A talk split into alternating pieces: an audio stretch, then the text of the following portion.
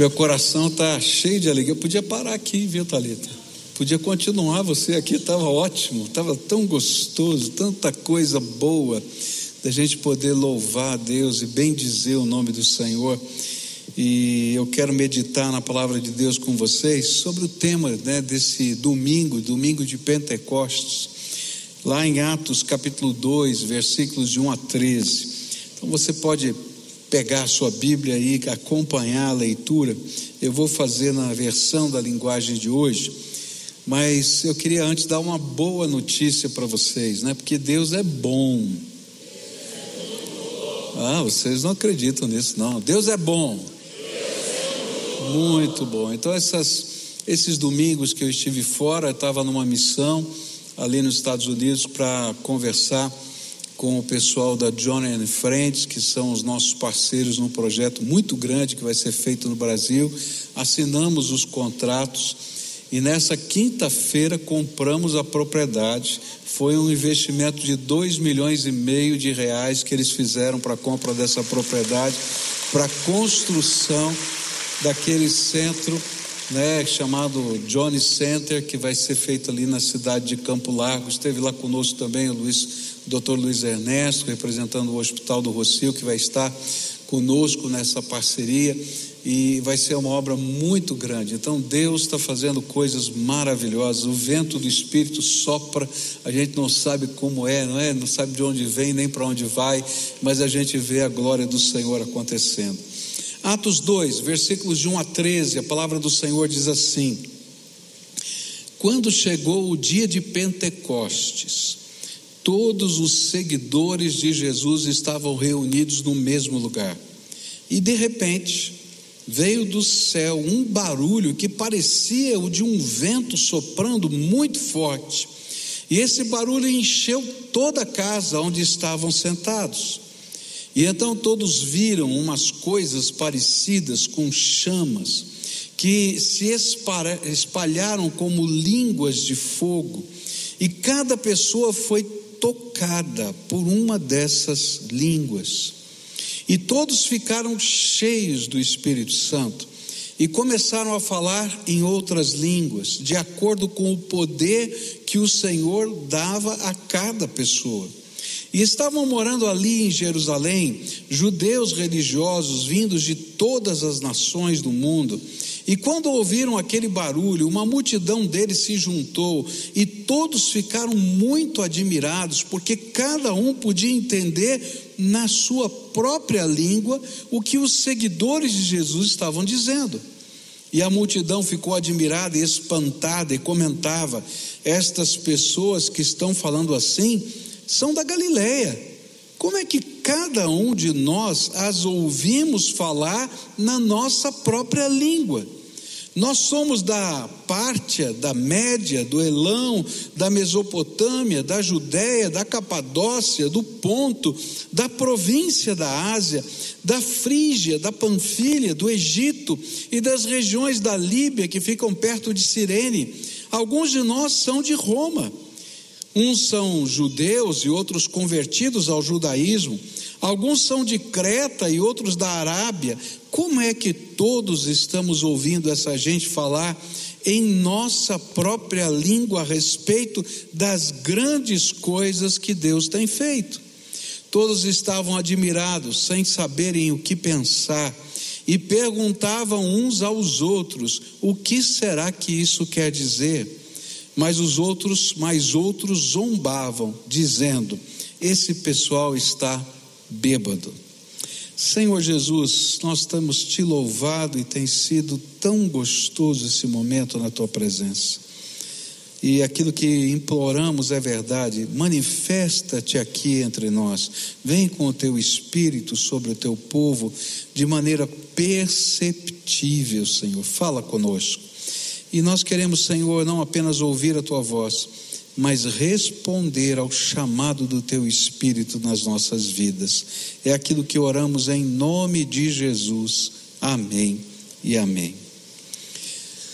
É interessante que a igreja primitiva não possuía nenhuma das coisas que muitos de nós pensamos que são essenciais para o sucesso de uma comunidade local de fé nos dias de hoje. Alguns pensam que o que é essencial é ter um prédio, é ter recursos, é ter influência política, é ter status social, e essa igreja não tinha absolutamente nada disso. No entanto, ela era capaz de ganhar multidões para Cristo e de ver muitas igrejas estabelecidas através de todo o Império Romano. E a pergunta é: por quê? Porque a igreja tinha o poder do Espírito Santo energizando o seu ministério. E essa era a grande diferença dessa igreja. A gente às vezes anda pelo mundo e vê templos tão maravilhosos, e de repente a gente chega naqueles lugares e não vê ninguém. E alguns deles viraram museus, outros viraram discotecas. Eu já vi isso no mundo. E a gente fica dizendo: o que, que aconteceu aqui?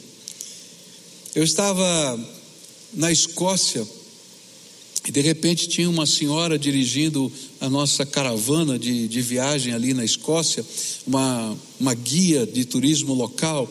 E logo a gente podia perceber que aquela mulher era uma convertida, cheia do Espírito Santo. E ela estava ali de alguma maneira tentando falar de Jesus para nós. E nós éramos uma caravana de crentes. E de repente, então, nós nos identificamos com aquela mulher e ela começou a fazer um, um, um turismo diferente. Ela mostrou uma igreja que estava bem na porta da cidade. E ela disse assim: mandou parar o ônibus e disse assim: Olha, essa igreja ficou fechada 50 anos. 50 anos essa igreja ficou fechada. Mas Deus está soprando um avivamento aqui nesse lugar. E os crentes, pessoas estão se convertendo de várias igrejas diferentes. E como essa igreja fica bem na porta da cidade, começou a vir um sentimento no nosso coração. Isso aqui não pode ficar fechado na porta da cidade. E aí os crentes se uniram de várias igrejas e compraram a propriedade de volta. E hoje uma igreja funciona dentro daquele lugar. E a gente vê que não é o templo, mas foi o mover do Espírito no meio daquele povo que resgatou aquele templo. Eles verdadeiramente, esse povo da, da igreja primitiva, era um povo movido pelo Espírito Santo. E esse mesmo poder, ele está disponível hoje. É o Espírito Santo quem nos ensina a glorificar Jesus com as nossas vidas e com o nosso testemunho. E o capítulo 2 do livro de Atos nos ajuda a entender a obra do Espírito Santo na vida da igreja. Por isso eu gostaria de estudar o significado dos sinais que ocorreram no dia de Pentecostes. Então, houve aqui alguns sinais e eu quero olhar para estes sinais e ver o que, que eles significam com relação ao ministério da igreja de cada um de nós. Mas antes, me permitam dar algumas explicações que vão nos ajudar a entender o valor e a importância desse significado dos sinais. A primeira coisa que a gente precisa entender é o sentido da palavra Pentecoste. É uma palavra grega que significa quinquagésimo. E ele era a festa importante, era uma festa importante em Israel que ocorria 50 dias após a festa das primícias. A festa das primícias era o primeiro dia depois do sábado, não é? Da Páscoa. E aí então a gente vai ver que o primeiro dia depois do sábado da Páscoa foi o dia da ressurreição. E aí então nós estamos vendo aqui que a contagem começa com a primícia de Jesus Cristo, o primeiro ressuscitado dentre os homens, para dizer: olha, essa aqui é a primícia, é a promessa que vai se cumprir, aqui está o sinal. Mas no dia de Pentecostes, o Senhor vai derramar o seu Espírito Santo E ele estava dizendo com isso que esse era o tempo da colheita espiritual, porque essa festa que acontecia no quinquagésimo dia era uma festa que celebrava a bênção da colheita. E a, a ideia agora é: olha, eu estou abrindo as portas para colheita espiritual que vai acontecer nessa terra. E o foice do Espírito Santo estaria a convencer os homens do pecado, da justiça e do juízo a partir dessa data.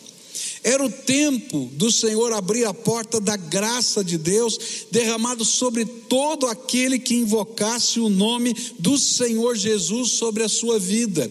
E essa era a promessa que estava lá escrita nesse texto, no versículo 21, citando Joel. E então, todos os que pedirem a ajuda do Senhor serão salvos.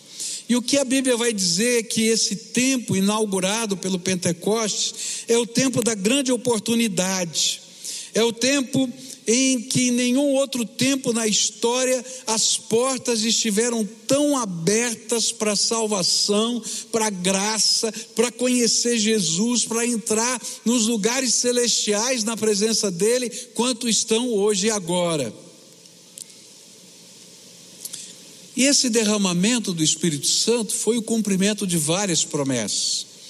A promessa lá de Joel, que se encontra em Joel 2, 17 a 21, onde a Bíblia diz que chegaria o tempo em que ele derramaria o seu espírito sobre todo aquele que invocasse o seu nome.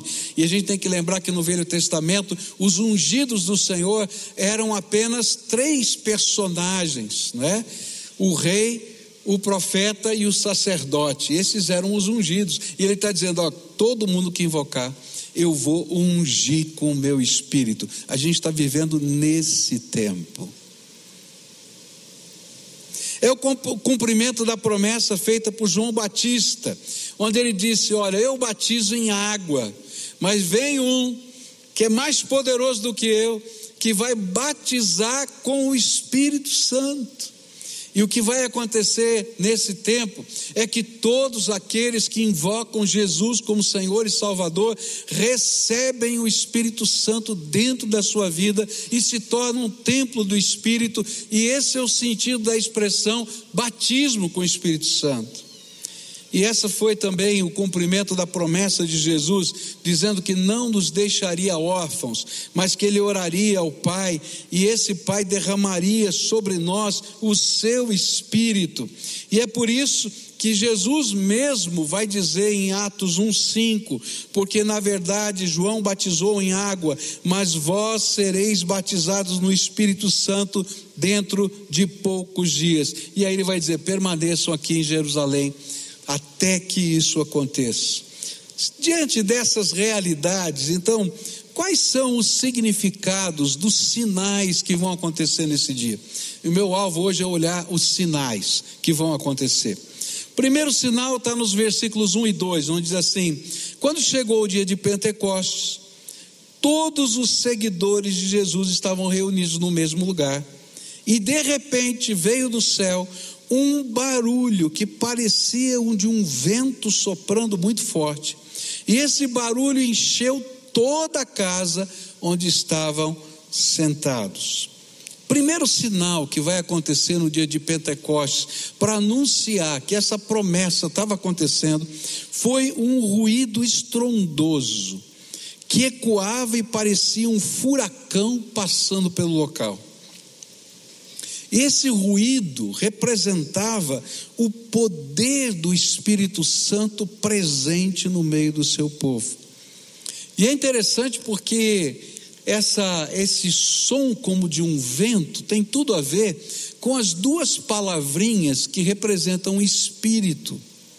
A palavra hebraica para espírito é ruia, que quer dizer sopro, vento. E a palavra grega para espírito é pneuma. E aí você sabe mais ou menos o que é pneumático, né? Pneumático, é, em espanhol pneumático é pneu, não é isso? É o pneu do carro, não é? E a ideia de que você está enchendo com o vento. E essa ideia do Espírito, as duas estão dizendo a mesma coisa, e de repente, conectando na sabedoria de Deus, o que Deus está fazendo, Ele coloca o vento, o barulho do vento. E aí vem a explicação de Jesus a Nicodemos. O vento sopra onde quer e ouves a sua voz, mas não sabes de onde vem nem para onde vai. Assim é todo aquele que é nascido do Espírito Santo. E naquele momento, aquele som representava não apenas o poder do Espírito, mas a voz do Espírito que começava a falar no meio das pessoas. O que esse sinal quer nos ensinar? É que neste momento da história, quando o poder da pessoa maravilhosa do Espírito Santo está atuando no meio da igreja, ainda que nós não possamos ver o Espírito com os nossos olhos físicos, podemos perceber a Sua presença poderosa no nosso meio. Você já entrou num lugar onde as coisas de Deus estão acontecendo e você sente a presença do Espírito Santo? E o interessante é que essas coisas acontecem de uma maneira tão sutil. Eu me lembro de uma vez que eu estava eu estava numa reunião para almoçar com alguns pastores. E aí pediram para um dos pastores aqui da cidade, um senhor já idoso, orar. E aquele irmão levantou as mãos para os céus e começou a orar. E de repente, todos nós estávamos ali, sentimos uma presença poderosa de Jesus ali naquele lugar. A gente não sabe de onde vem, para onde vai, a gente não está vendo, mas a gente pode sentir a presença do Senhor. Eu estava num culto na Turquia, um culto de uma igreja internacional, e tinha uma senhora sentada do meu lado, iraniana, e começou um momento de oração, aquela mulher coberta com o véu, e ela começou a falar na língua persa. E eu não entendi absolutamente nada do que ela estava falando. Mas aquela hora que aquela senhora começou a orar, eu estava do ladinho dela, a presença do Espírito Santo foi um negócio tão incrível que eu comecei a chorar. Sabe, eu não posso ver o Espírito, mas eu posso sentir a presença do Espírito. E mais, esse som, esse ruído que estava lá, era para dizer que eu posso ouvir o som da voz do Espírito Santo chamando a cada um de nós para a salvação, porque esse é o papel dele. E sabe, ele às vezes fala conosco suavemente, mas às vezes ele dá berros do nosso lado, mas escuta só o que eu estou falando. É interessante como a voz do Espírito Santo ecoa em nós. Os sons podem ser diferentes em cada um de nós, mas o importante é que Deus quer que nós prestemos atenção ao chamado quase ensurdecedor que nos desperta do sono espiritual, mesmo quando ele está envolto, quando nós estamos envoltos na religiosidade. E eu fico pensando nessa cena todos esses homens que estavam lá estavam ali para celebrar uma festa religiosa. Todos esses homens vindos de várias partes do mundo estavam ali para cumprir um ritual. Eles não estavam ali, quem sabe, para vivenciar uma nova experiência. Mas Deus usou aquele dia, mesmo no meio da liturgia que eles estavam fazendo, para dizer: tem algo mais para você, tem algo mais. Acorda, desperta, tem um som, um som que está lhe chamando, é o som da voz do Espírito. E esse foi o grande objetivo de chamar os judeus que estavam ali no meio daquela festa para que eles pudessem se aproximar diante daquele som impetuoso tão forte. E por causa desse som impetuoso, eles ouviram a mensagem, e mais de três mil pessoas chegaram a entregar sua vida a Jesus, porque os primeiros 120 que estavam ali haviam sido cheios do Espírito Santo. E esse som era um som de chamado para a salvação não somente para os três mil que se renderam, mas para todos quantos estavam ali, e para quantos mais tivessem atendido o convite do Espírito. Mas nem todos ouviram a voz do Espírito. E é assim que o Espírito Santo continua trabalhando hoje. O som da sua voz pode ser ouvido. E ele usa coisas muito especiais só para fazer você ouvir a voz dele. E o objetivo dele é que você responda ao chamado dele. Porque se você responder ao chamado dele, tem coisas extraordinárias da graça de Deus na sua vida. Eu não sei como Deus trabalha na sua vida, mas eu conheço tanta gente que Deus que Deus já trabalhou de modos tão diversos, mas que era um som ensurdecedor da voz do Espírito trabalhando no coração. Vocês já ouviram essa história aqui, mas ela é incrível para mim, daquele jovem que estava longe da sua casa, estava hospedado aqui no centro da cidade, lá na Praça Zacarias, num daquelas pensões onde a maioria são drogados, ele era um drogado, sua família orando por ele, pedindo pela sua salvação, e de repente o Espírito Santo de Deus manda meu filho lá para aquela praça no meio da noite, largou tudo que estava fazendo, e quando ele chega naquela praça, sem saber por que ele estava lá, aquele moço está lá na praça e diz para ele: Michel, você me chamou? Ele disse: Não chamei. Ele falou: Mas eu ouvi você gritando o meu nome lá no quarto em que eu estava. Por isso eu desci. E ele disse: Ah, não fui eu que chamei, mas foi o Espírito Santo que gritou a tua voz, o teu nome, para você descer aqui, porque hoje é dia de salvação na sua vida. O som do Espírito está tá, tá fluindo, gente, falando com a gente, e ele usa ferramentas diferentes. Eu me lembro de um menino que chegou aqui nesse templo em construção ainda e chegou com um bando de meninos. Esses meninos tinham moravam no Mocó, aqui da cidade de Curitiba, e eles receberam a visitação de um grupo de evangelismo da igreja. E convidaram para estar aqui no culto. E quando chegaram aqui, viram pessoas bonitas, cheirosas, bem vestidas, disseram: aqui não é nosso lugar. Subiram lá na galeria, no cantinho direito, lá naquela ponta, não tinha nem banco, nem cadeira lá em cima. E eles um deles fez uma oração, disse: Senhor, não tem lugar para mim nem na tua casa.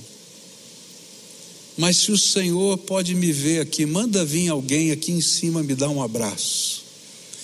E aí estávamos aqui no templo, aqui na frente, e veio, vieram os introdutores, porque estávamos só usando aqui a parte de baixo. Olha, tem um grupo de meninos lá em cima. E aí, ah, meu filho estava do meu lado, ele disse assim: São os meus convidados, deixa que eu vou lá. Daí saiu aqui do púlpito, foi lá e começou a abraçar todos eles. Quando ele abraçou aquele menino, ele disse, começou a chorar, chorar, chorar. E ele disse assim: Por que, que você está chorando? Ele disse: Porque eu fiz uma oração que se Deus estivesse me vendo aqui nesse lugar, mandasse alguém me abraçar, e você saiu lá do púlpito só para vir me abraçar. Deus tem lugar para mim na sua casa. Sabe como Deus está trabalhando? Ele usa ferramentas, jeitos, processos diferentes na vida de cada um, mas o som da voz do Espírito está ecoando.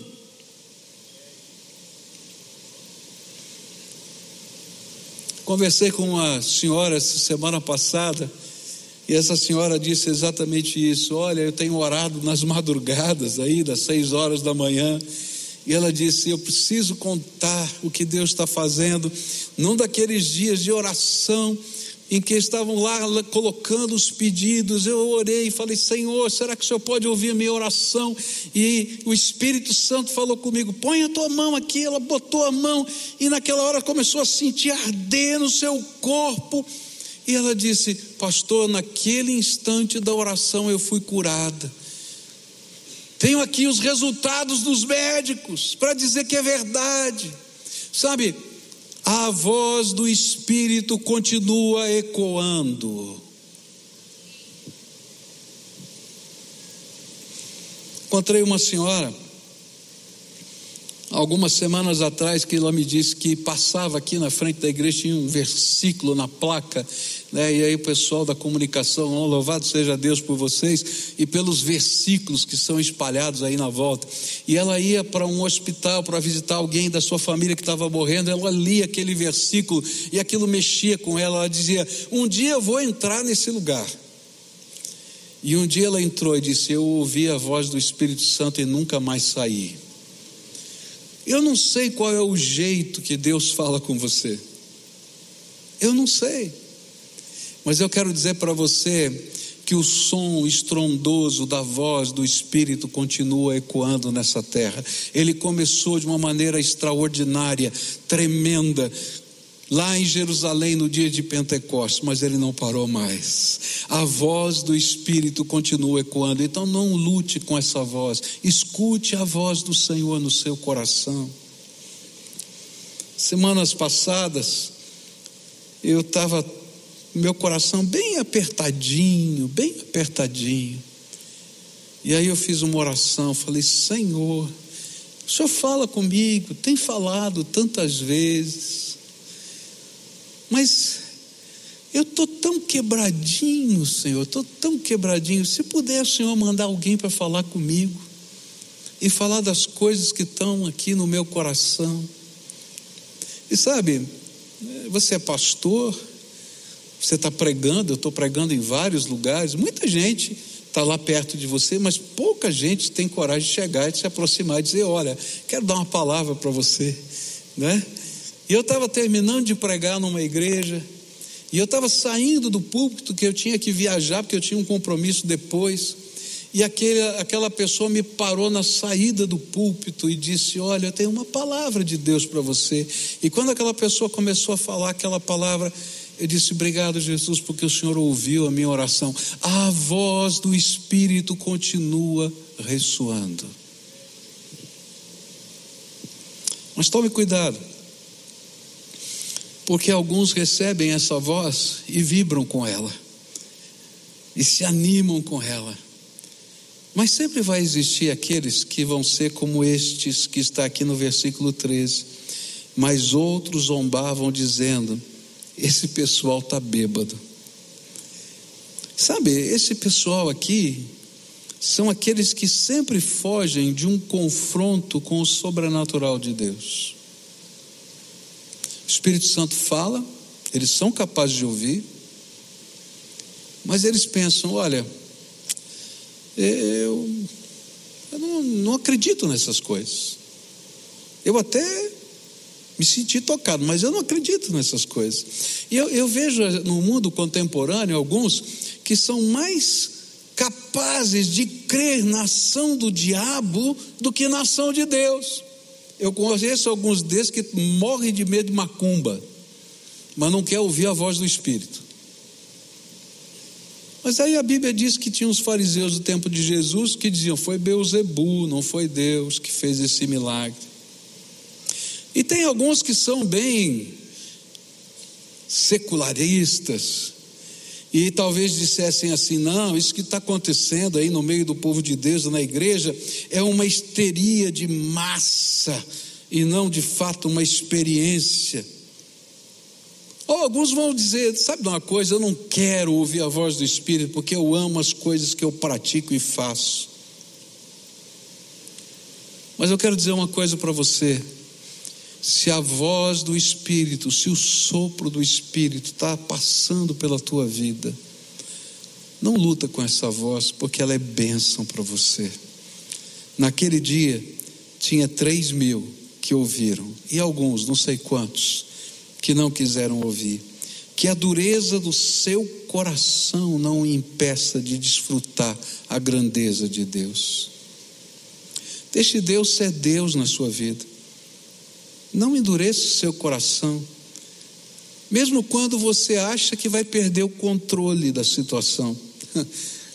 Eu quero dizer para você que quando a gente anda com Deus, a gente nunca tem controle.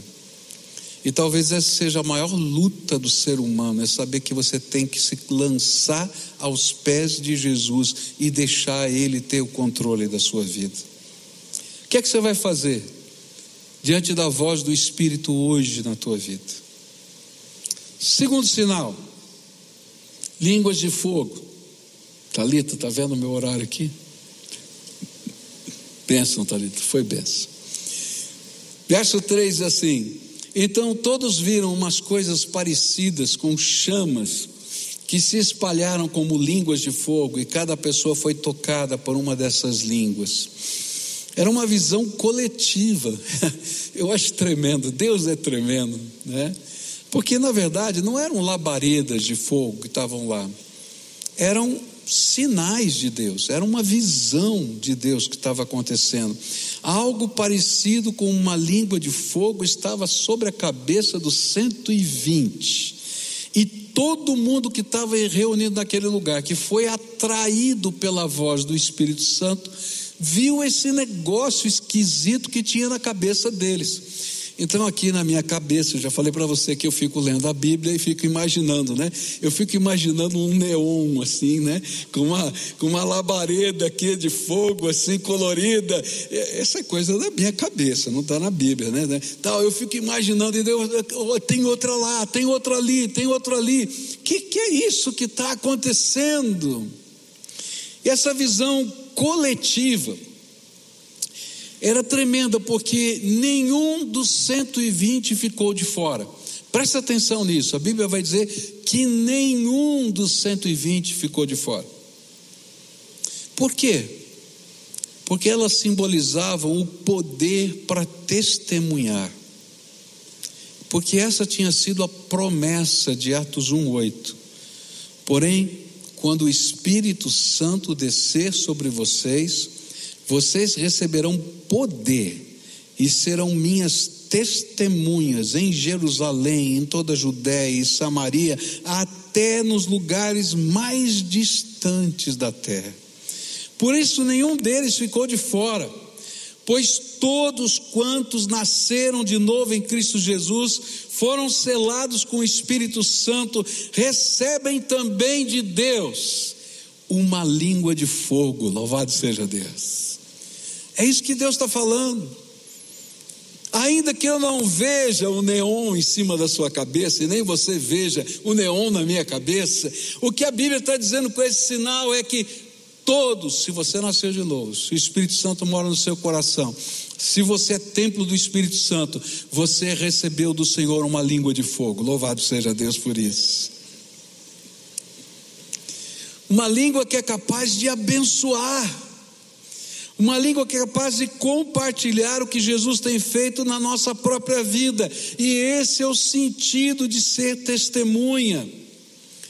O Senhor Jesus não nos chamou para sermos teólogos.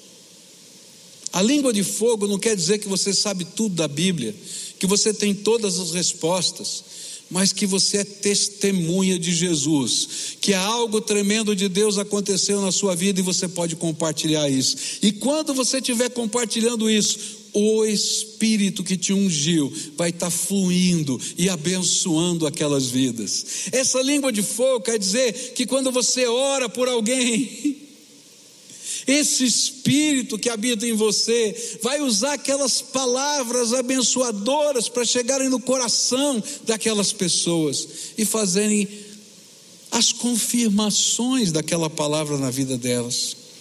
Por isso, Jesus ensinou que a boca fala do que está cheio o coração. Se o seu coração está cheio de Jesus, então, falar do amor de Jesus, do poder de Jesus, dos atos de Jesus na sua vida vai ser algo natural e poderoso. Pois o Senhor ungiu a sua língua para a glória dele. Agora você imagina uma coisa aqui, né? Se eu somar vento forte, com fogo, o que é que eu tenho? Um incêndio. Não é verdade? Pega o fogo, sopra o vento nesse fogo, põe oxigênio dele, ele vai levantar labaredas maiores ainda e vai se espalhar. E é essa a ideia desse sinal. Vento forte desse espírito e fogo de Deus sobre a vida das pessoas. Deus queria incendiar a terra com o conhecimento da sua glória, e ele usaria a boca dos seus servos, o poder do seu Espírito Santo, para que isso acontecesse. E essa era outra profecia que começava a ser cumprida nesse dia. Abacuque 2,14 diz assim: Porque a terra se encherá do conhecimento da glória do Senhor, como as águas cobrem o mar. Ah, queridos, quando a gente começa a falar o que Deus tem feito na nossa vida, e a gente começa a compartilhar, que coisas tremendas da graça de Deus começam a acontecer e se espalhar. A última célula, antes de eu viajar lá, minha célula, a gente começou um momento de testemunho. Olha, não deu para fazer mais nada na célula, né? Porque aquele momento foi tão maravilhoso, tão maravilhoso. Chegou um momento ali, cada um começou a contar a sua história, o que é que Deus estava fazendo. E eu me lembro de um senhor ali falando, disse assim: Olha, durante algum tempo eu imaginava que eu tinha uma sina para sofrer e que Deus não me amava. De alguma maneira eu era predestinado para isso. Porque quando eu tinha 15 anos de idade, no dia do aniversário, do meu aniversário, meu pai faleceu. E aquilo ficou na minha mente. Aí no momento do compartilhar, ele diz: Mas hoje, quando eu olho para trás, eu vejo tudo quanto Deus já fez na minha vida. Eu descubro que eu não fui fadado ao sofrimento, eu fui abençoado. Ora, meu Deus, louvado seja Deus. Eu não sei quem, quem mais ali naquela sala precisava ouvir aquilo, quem mais hoje precisa ouvir isso aqui, mas eu quero dizer: o poder do Senhor está abençoando a tua vida.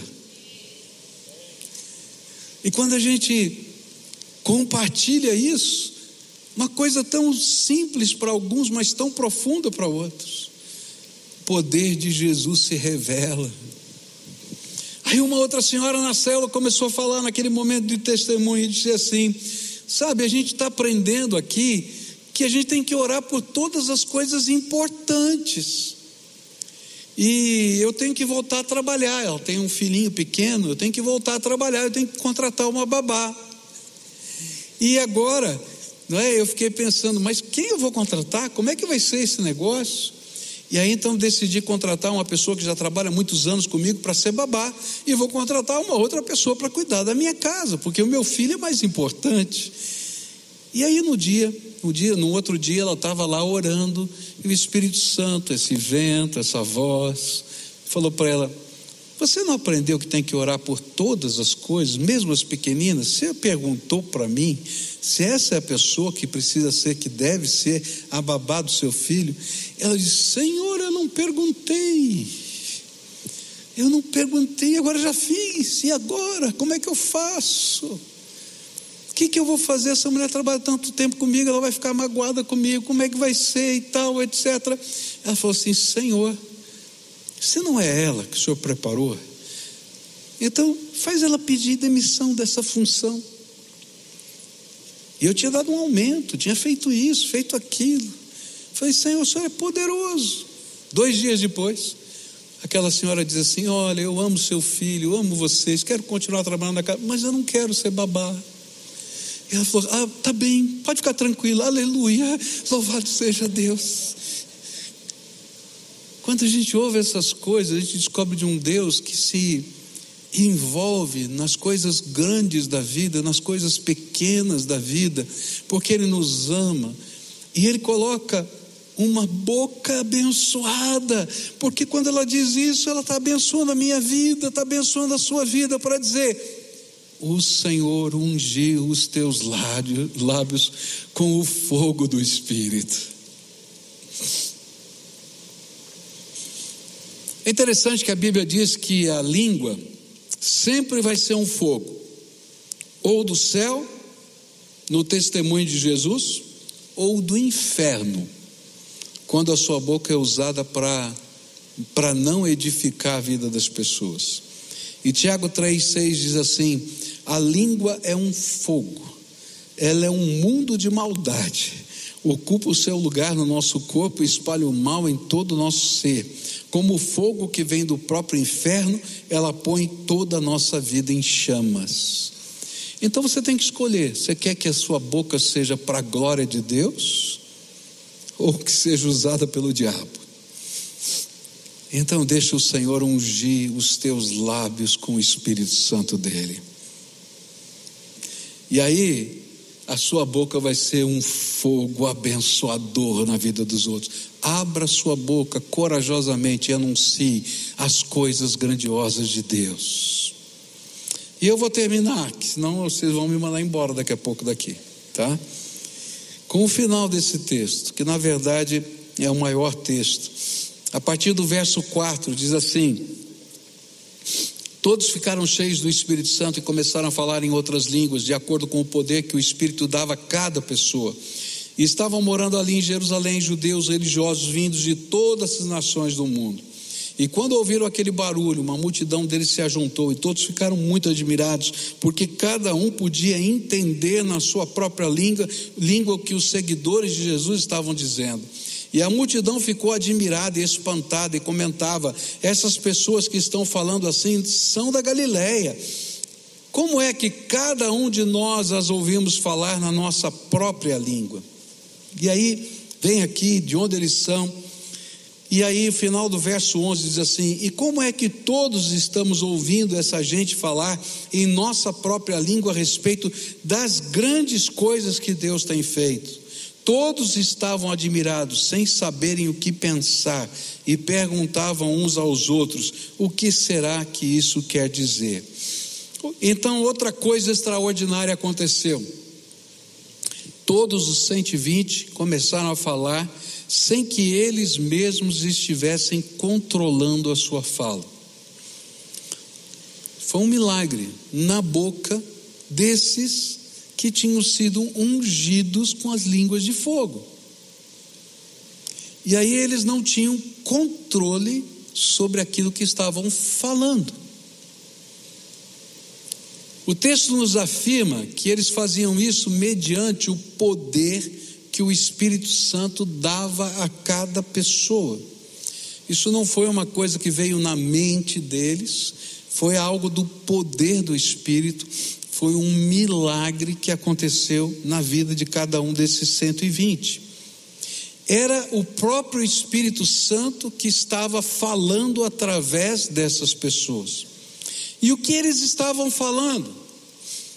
Eles todos anunciavam as grandezas de Deus. Verso 11 diz assim: Uns são judeus, outros convertidos ao judaísmo, alguns são de Creta, outros da Arábia. E como é que todos estamos ouvindo essa gente falar em nossa própria língua a respeito das grandes coisas que Deus tem feito.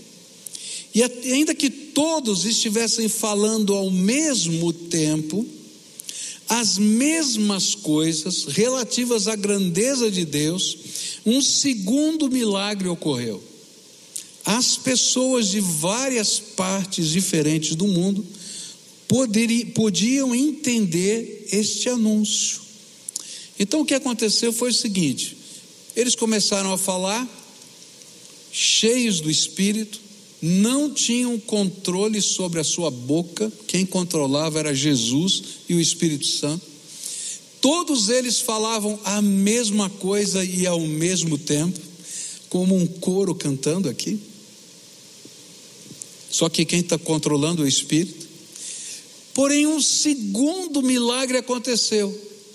Todo mundo ouvia esse coro falando das coisas grandiosas de Deus na sua própria língua. E aí eles diziam: O que está acontecendo aqui? Eu estou ouvindo na minha língua. O outro dizia: Não, não, ele está falando na minha língua. Não, não, eu estou ouvindo na outra língua. Como é que pode um negócio desse? Na verdade, esse sinal era a reversão da Torre de Babel. Lá na Torre de Babel, lá em Gênesis, os homens buscaram engrandecerem-se a si mesmos. E aqui eles estavam engrandecendo a glória de Deus. Lá na Torre de Babel, os homens estavam em rebelião com Deus. Aqui eles estavam envolvidos, conduzidos, totalmente rendidos, sem controle nas mãos de Deus. Lá na Torre de Babel, eles queriam subir aos céus pelos seus próprios meios. Aqui no Pentecostes a gente descobre que não dá para subir aos céus a não ser por Jesus, o único mediador entre Deus e os homens.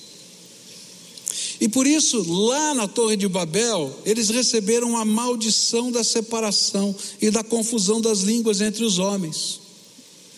Mas no Pentecostes, muda. O céu invade a terra, O louvor começa a brotar dos lábios dos homens.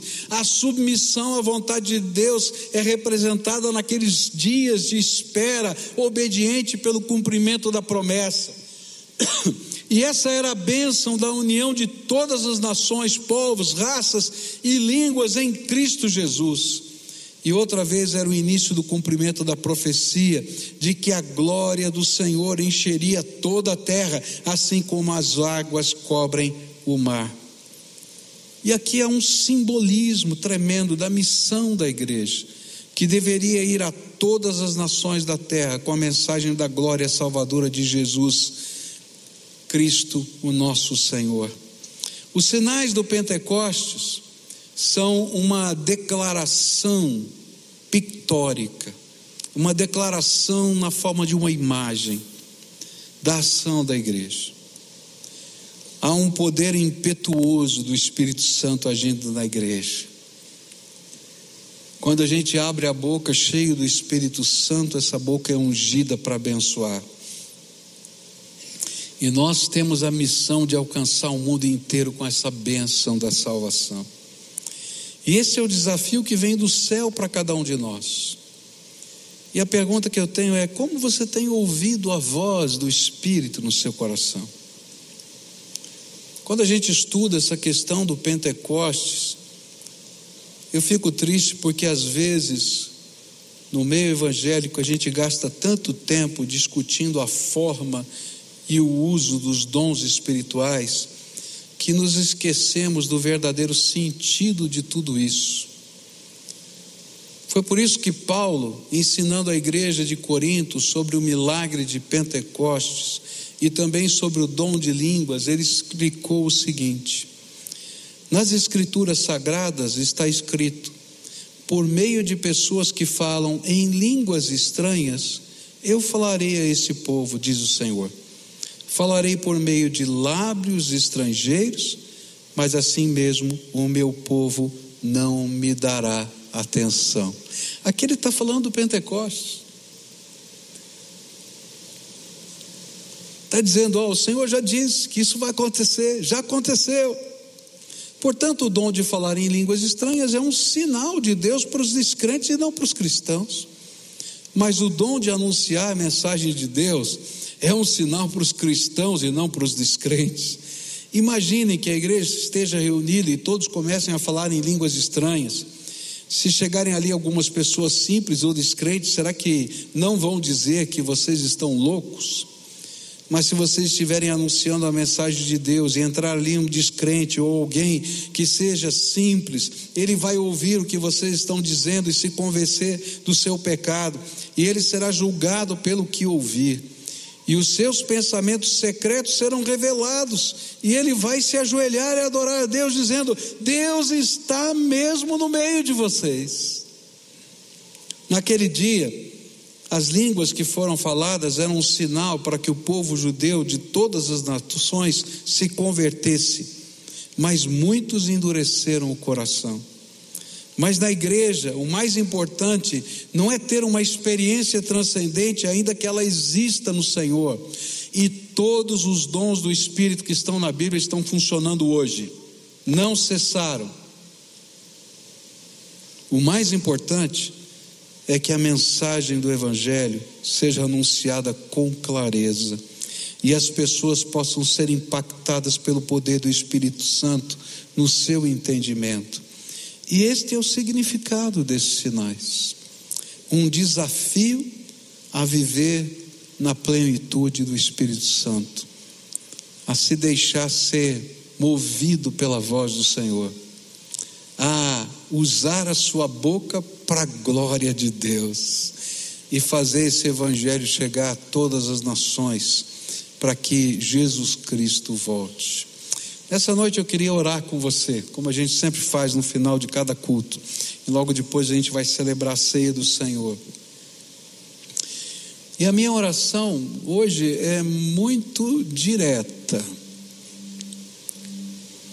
Talvez você que esteja me assistindo aí pelo YouTube, pelo podcast, pela televisão, seja uma daquelas pessoas a quem o Espírito Santo já falou muitas vezes muitas vezes, muitas vezes, mas está lutando no seu coração e sempre achando uma desculpa para não obedecer às ordens do Senhor na sua vida. Ou talvez você tenha vindo aqui hoje, nem sabe por que, que você está aqui. Porque o Espírito age assim. Ele vai nos buscar onde a gente está, para que a gente possa ser abençoado. E hoje o Senhor está dizendo: hoje é o dia que eu vou fazer algo novo na tua vida. Hoje é o dia em que o meu poder vai se derramar sobre o seu coração. Hoje, o dia que a gente vai deixar de lado, como aqueles três mil homens fizeram, naquele dia, somente a frieza da liturgia. Porque a liturgia não preenche o coração da gente. Começar a experimentar algo novo do poder e da graça do Senhor. Então, se hoje o Espírito Santo de Deus está falando com você e você está ouvindo a voz do Espírito no seu coração, e é tempo de rendição, de entrega, é tempo de dizer: Senhor, eu vou parar de brigar com o Senhor, de lutar contra a tua voz. Então você vai tomar uma decisão aqui hoje, de entrega. E eu queria convidar você, a quem o Espírito Santo de Deus está falando, que eu quero orar por você hoje que você vai saindo aí do seu lugar agora para a gente orar. Eu dizer, Senhor, eu tenho lutado contra a voz do teu espírito, a direção do Senhor, o chamado do Senhor, o toque do Senhor na minha vida. Mas hoje eu quero dizer, estou aqui, Senhor, chega. É ensurdecedor o som da voz do teu Espírito. Então vem para cá, se o Espírito Santo está falando, vai levantando aí do seu lugar agora e vai chegando para cá. Se você está lá aí na galeria, vai descendo. Se você está aqui embaixo, vai vindo para cá. Vem aqui, se tiver uma família que o Espírito Santo está dizendo, olha, está na hora da família inteira, tá debaixo dessa unção. Os sinais da graça do Senhor estão aí se revelando cada dia na tua vida, filho.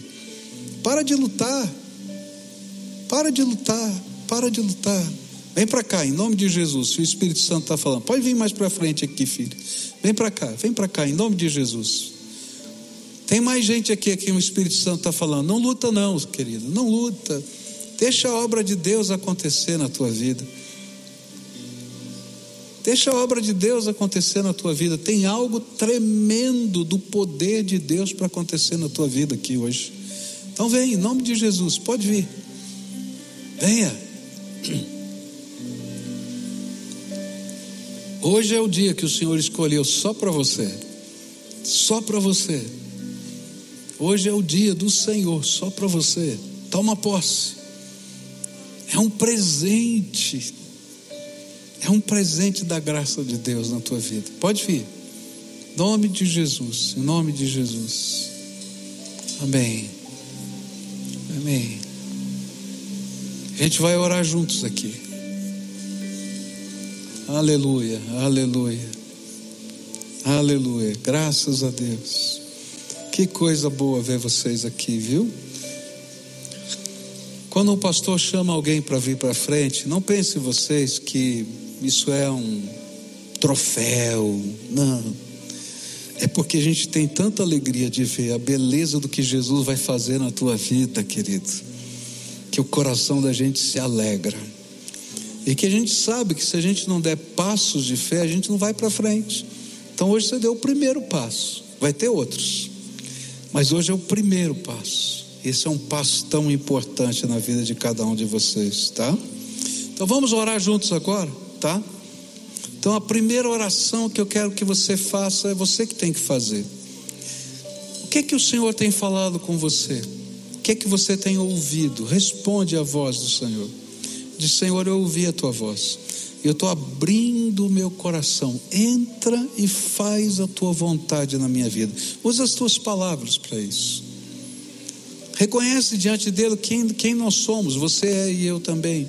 Diga, Senhor, eu sei que sou pecador, pecadora, tenho problemas, defeitos, mas o Senhor me chamou, então me lava, me purifica e faz da minha vida um templo onde o Senhor habite.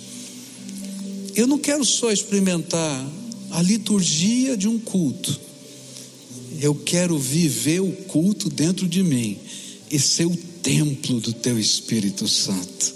Vem, Jesus, e habita o meu coração. Agora quero orar por você. Senhor Jesus, tu conheces o coração desse teu povo, bendito, amado, precioso. E eu quero te pedir, abençoa, Senhor Jesus, abençoa, abençoa. Eu acabei de falar, Senhor, que tu nos ungistes com uma boca para abençoar. Então, Senhor, eu quero te pedir que quando eu estou dizendo abençoa, o Senhor abençoe, por favor. E que a bênção do Senhor se revele na fraqueza dessas pessoas, nas necessidades delas, nos sonhos que elas têm, mas que acima de tudo, que o Senhor se revele como Senhor da vida dessas pessoas e que o templo do Senhor seja inaugurado no coração delas e que o Senhor transborde a alma delas da alegria, do poder, da graça que vem do Senhor. Só o Senhor pode fazer isso. Abençoa em nome de Jesus. Amém e amém. Toma posse dessa bênção, tá bom? Em nome de Jesus. Tem um link que está aparecendo ali. Entra nesse link ali, preenche para mim, tá? Porque aí a gente pode acompanhar a sua vida, a gente pode saber o que está acontecendo, orar junto com você e a gente vai ser parceiro nessa jornada de fé, tá bom? Faz esse favor para mim. Agora eu quero terminar essa parte antes de passar aqui para a celebração da ceia. Eu queria que todos que estão aqui ficassem de pé agora.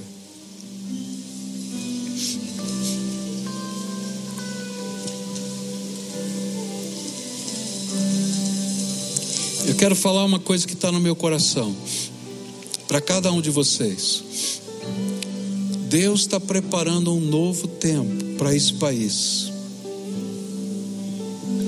Não vai ser um tempo fácil, vai ser um tempo de grandes batalhas, onde a nossa fé vai ser testada, onde os nossos valores serão contestados de uma maneira muito grande mas vai ser um tempo de um derramamento de poder como você nunca viu na tua vida.